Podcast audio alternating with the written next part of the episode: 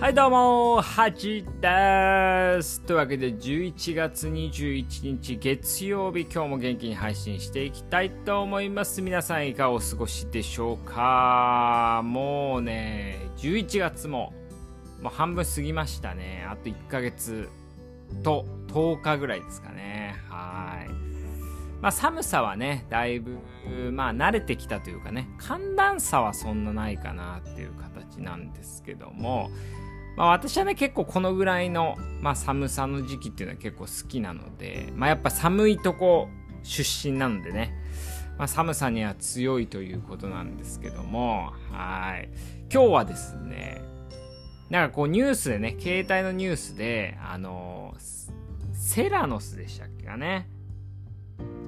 えっ、とセラノスそうですね。セラノスっていう会社のね創業者。が、あのー、まあ、逮捕されたっていうことで、まあ、セラノスっていうのは、多分アメリカの、まあ、シリコンバレーの会社なんですけども、まあ、それ2018年ぐらいに、まあ、破産したのかななんですけど、その創業者の女性、まあ、今ね、現在38歳ぐらいの女性なんですけど、その人がね、禁錮11ヶ月の、まあ、刑になったってことでニュースが出てて、僕はね、セラノスって会社、まあ、聞いたことは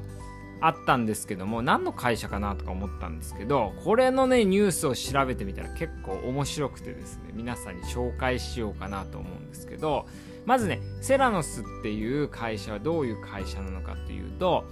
まああの血液ね採血血液を、まあ、一滴採取するといろんな病気がわかるっていう機械をね発売した会社なんですけど、まあ、結局ねそれは全部、まあ、嘘というかね、あまあ、ちょっと詐欺みたいなものなんですけど、はい。で、あのー、一時期ね、会社の時価総額がね、1億円ぐらいになってたんですよ。うん。で、まあなんですけど、そういう嘘の機械を、まあ、あの、販売しちゃって、まあ結局それで、まあいろいろ調査が入って、破産になっちゃったんですけども、そのそうなんでねその会社が注目されたかっていうとまずね創業者が、まあ、女性ねその時多分30前半ぐらいの若い女性で、まあ、なおかつねちょっとスティーブ・ジョブズに、まあ、影響されてっていう感じであの黒いねあのタートルネックをね毎回着てたらしいんですよね。はい。でその女性の名前がね、まあ、エリザベス・ホームズってねいう名前なんですけどやっぱり若い女性でなおかつ、まあ、最新のテクノロジーを駆使したまあその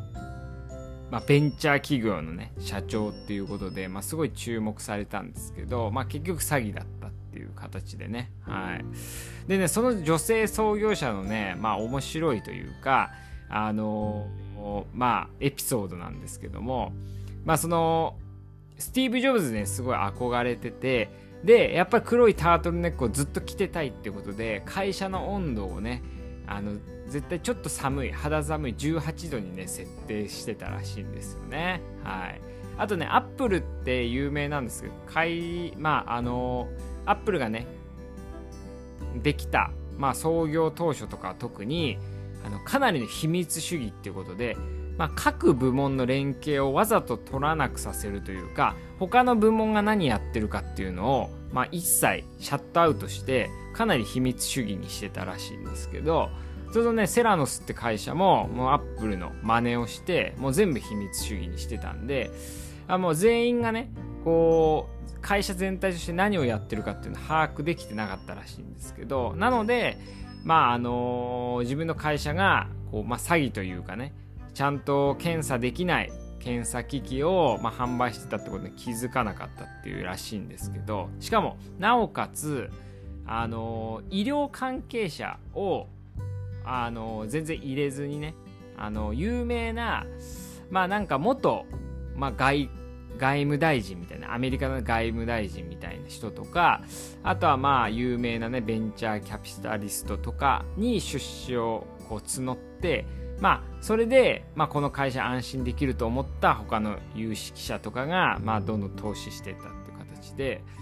まあ、そういう会社でね、詐欺事件になったんですけど、で、それがね、ネットフリックスのね、今年かな？今年、あのバッドブラッドっていうね、まあ、悪い血っていう、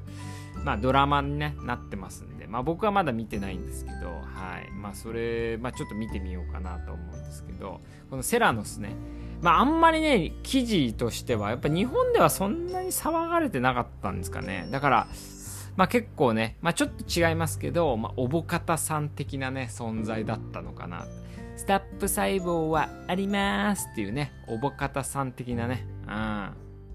まあ事件だったんじゃないかなと思いますので、まあぜひ興味ある人はね、調べてほしいなと思います。ということで、今回はね、セラノスっていうね、まあ会社のね、話をさせていただきました。では、おやすみですよ。